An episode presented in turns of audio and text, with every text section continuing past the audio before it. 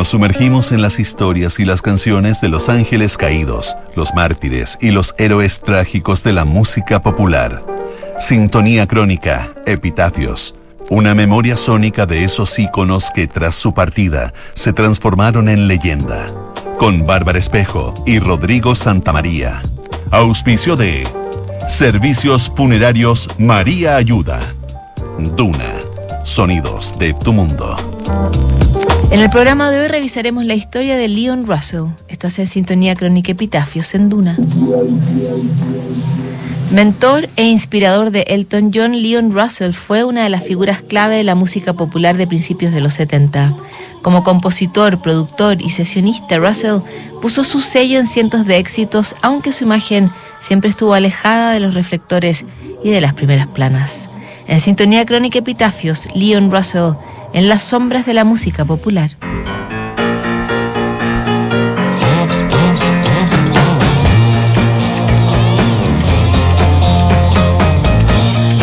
En Rocketman, la película biográfica sobre Elton John, el músico aparecía de muy joven escuchando un disco de Leon Russell en la pequeña pieza donde dormía. Pocos sabían quién era ese artista y cómo había influido en la carrera de una de las mayores figuras del pop de todos los tiempos. El propio Elton John editó en 2010 un álbum llamado The Union, donde colaboró codo a codo con Russell, a quien volvía a calificar como su gran inspirador y artífice indirecto de su enorme trayectoria en los escenarios. La verdad es que Leon Russell siempre fue un artista de artistas, esos personajes que nunca ocuparon el primer plano de la industria, pero que siempre aparecían nombrados o citados en entrevistas de las figuras más conocidas de la música pop. Como productor estuvo detrás de discos de Bob Dylan, Joe Cocker y Willie Nelson. Como compositor escribió canciones que serían popularizadas por Dusty Springfield, George Benson, The Carpenters, Whitney Houston y B.B. King, entre muchos otros. Leon Russell también fue músico de sesión para Phil Spector y los Rolling Stones, y su piano aparece en cientos de grabaciones que van desde el rock and roll hasta el country. Parece incomprensible que un tipo tan influyente haya optado por las sombras de la música popular.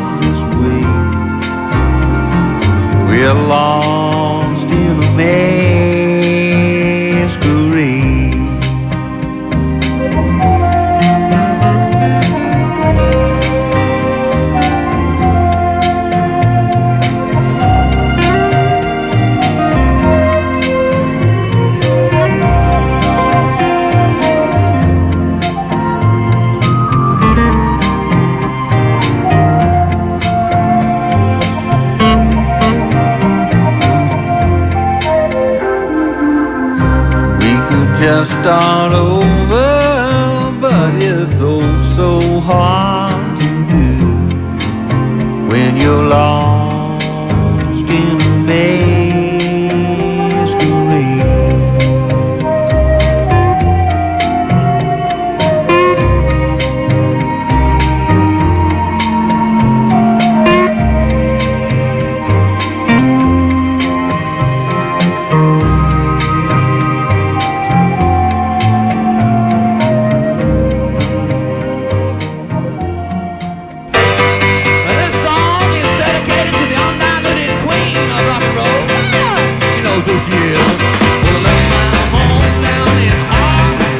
Nacido como Cloud Bridge en Lawton, Oklahoma, Russell ya tocaba piano y trompeta mientras estaba en el colegio.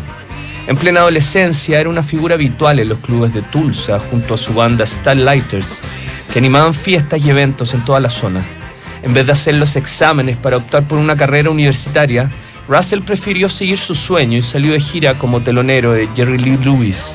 En esa época, Cloud pasó a llamarse Leon Russell y decidió emprender camino a Los Ángeles, California, la ciudad donde se llegaba para ser famoso o para desaparecer. Los primeros meses no fueron fáciles para Leon Russell, que apenas se mantenía con actuaciones en algunos clubes nocturnos de la ciudad. Con el tiempo, Russell se fue haciendo un nombre y comenzaron a llegarle las primeras ofertas para tocar como sesionista en estudios de grabación. El productor Phil Spector lo acogió como parte de la banda que estuvo detrás de los mayores éxitos de los 60. Junto al baterista Hal Blaine y la bajista Carol Kay, Russell apareció en canciones como Be My Baby de las Ronettes y Mr. Tambourine Man de los Birds, California Girls de los Beach Boys y A Taste of Honey de Herb Alpert y los Tijuana Brass. Russell era parte de la elite musical de su época, aunque en la calle nadie lo habría reconocido.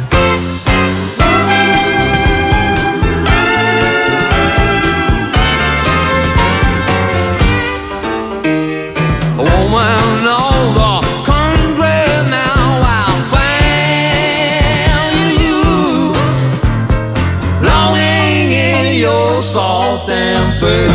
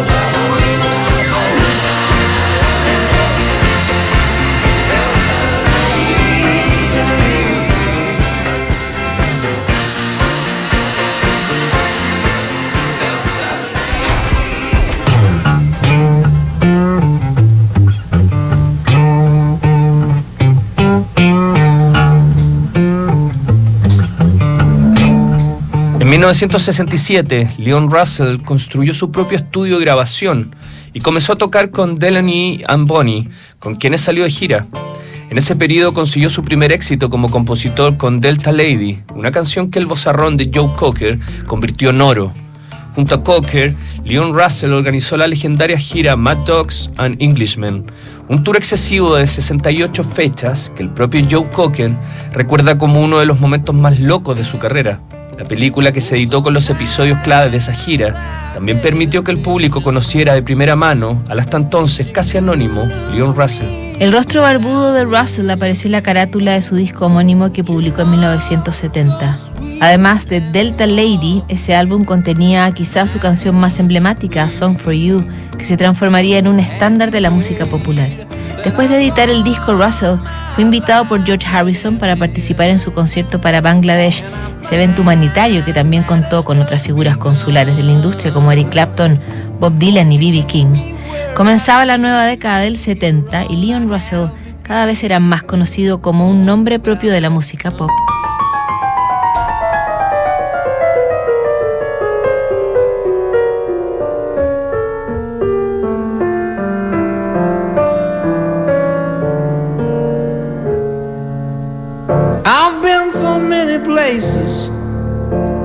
And time. I've sung a lot of songs, I've made some bad rhymes. I've acted out my love in stages with 10,000 people watching. But we're alone now, and I'm singing this song to you. I know of me is what I hope to be. I've treated you unkindly, but darling, can't you see? There's no one more important to me. Darling, can't you please see through me? Cause we're alone now, and I'm singing this song to you. You precious secrets of the truth, withholding nothing. You came out in front, and I was hiding. But now I'm so much better, and if my words don't come together. Listen to the melody, cause my love's in there hiding.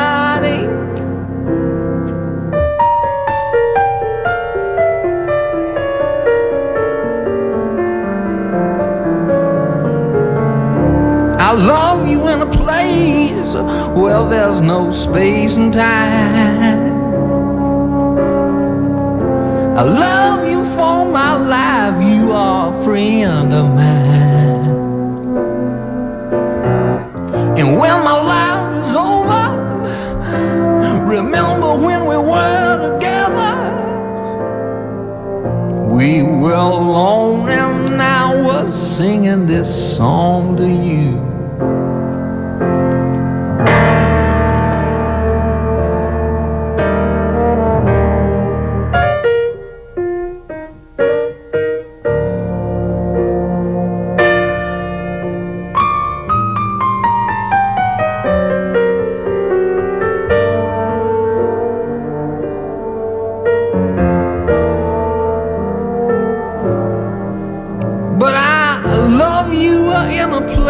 Place where there's no space and time. I love you for my life, you are a friend of mine. And when my life is over, remember when we were together. We were alone and I was singing this song for you.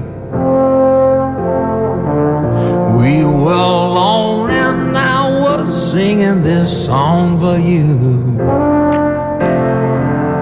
We were alone and I was singing my song.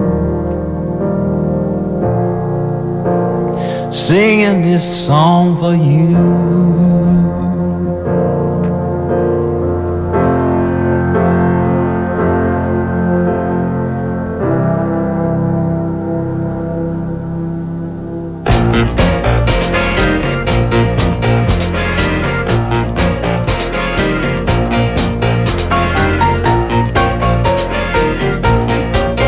Leon Russell siguió acumulando horas como músico de sesión cuando se fue de gira con los Rolling Stones. Después de cumplir con esas fechas, el músico volvió a enfocarse en su carrera en solitario y consiguió el segundo lugar del ranking con el disco Carney de 1972. Ese álbum traía el sencillo Tightrope, que se convirtió en un verdadero éxito en la esfera más pop y le pavimentó el camino para editar un año después Leon Live, un disco en vivo que también funcionó como una suerte de grandes éxitos. Después de este trabajo, Russell volvió a desaparecer de los reflectores cuando optó por editar un disco de country que tuvo una recepción bastante tibia.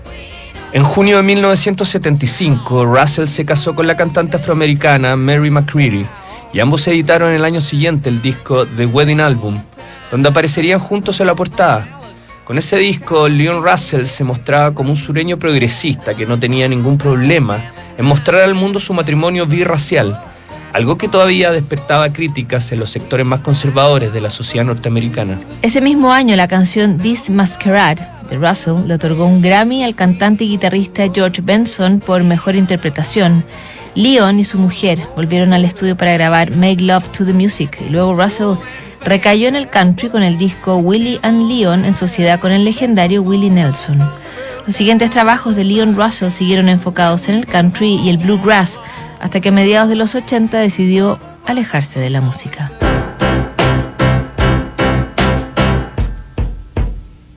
I'm up on a tight wire. One side's ice and one is fire. It's a circus game with you and me. I'm up on a tight rope. One side's hate and one is hope. But the top hat on is all you see. And the wire seems to be the only place for me. A comedy of errors and falling. Like a rubber-neck giraffe, you look into my past. Well, maybe you're just too blind to see. I'm up in the spotlight. Does it feel right? Well, the altitude seems to get to me. I'm up on a tight wire, flanked by life and the funeral pyre. Putting on a show for you to see.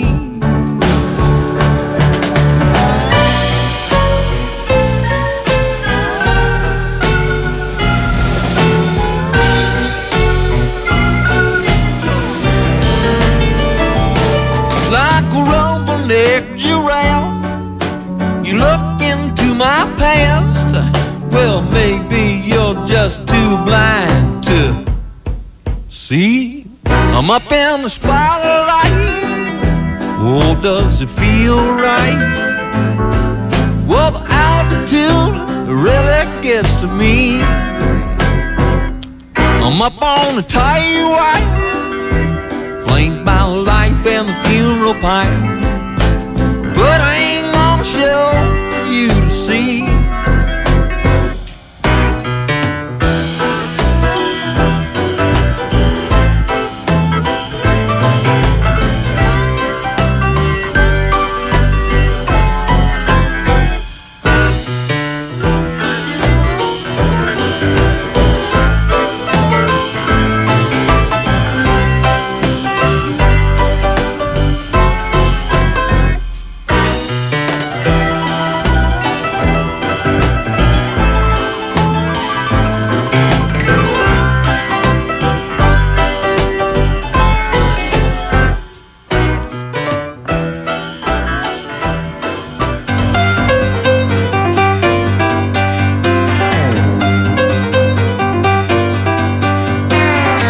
Russell cultivó el bajo perfil en la década del 80. aunque editó discos, lo hacía a un nivel casi independiente, sin mayores ambiciones comerciales. Había viajado a Los Ángeles y se radicó en su natal Oklahoma, desde donde programaba giras esporádicas para complacer a sus fanáticos. En 1992 salió de su zona de confort y publicó Anything Can Happen, un disco producido por Bruce Hornsby, que no tuvo mayor repercusión en la escena musical. El esperado regreso de Leon Russell se produjo en 2010 cuando editó The Union junto a Elton John. El álbum fue precedido de una enorme promoción y el proceso fue filmado por el director Cameron Crowe para un documental que apareció al año siguiente. El interés por Russell aumentó considerablemente en ese periodo y coincidió con su ingreso al Salón de la Fama del Rock and Roll, donde fue presentado por el propio Elton John en la ceremonia. La salud de Leon Russell comenzó a declinar con el paso de los años. A comienzos de la década había sido operado para detener la fuga de líquido cefalorraquídeo y más tarde había sufrido un ataque al corazón que lo había dejado en condiciones graves. Russell falleció mientras dormía el 13 de noviembre de 2016 en su casa en Nashville, Tennessee, y sus restos fueron llevados a Tulsa, Oklahoma, donde fue homenajeado como pianista y compositor brillante, además de mentor de varias generaciones de músicos.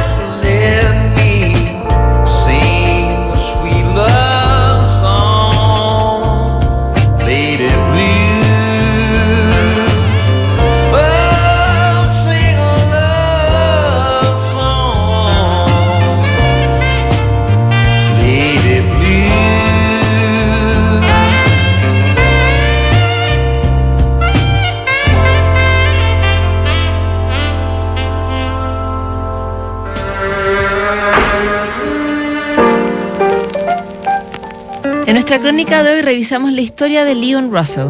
En el próximo programa, Laura Branigan, Sintonía Crónica, Epitafios. No te lo pierdas. ¿Sabías que puedes comprar de forma anticipada los servicios funerarios de María Ayuda? Entrégale a tu familia la tranquilidad que necesitan y estarás apoyando a cientos de niños de la Fundación María Ayuda. Convierte el dolor en un acto de amor. Cotiza y compra en www.funerariamariaayuda.cl. Siguen aquí los sonidos de tu mundo. Estás en Duna 89.7.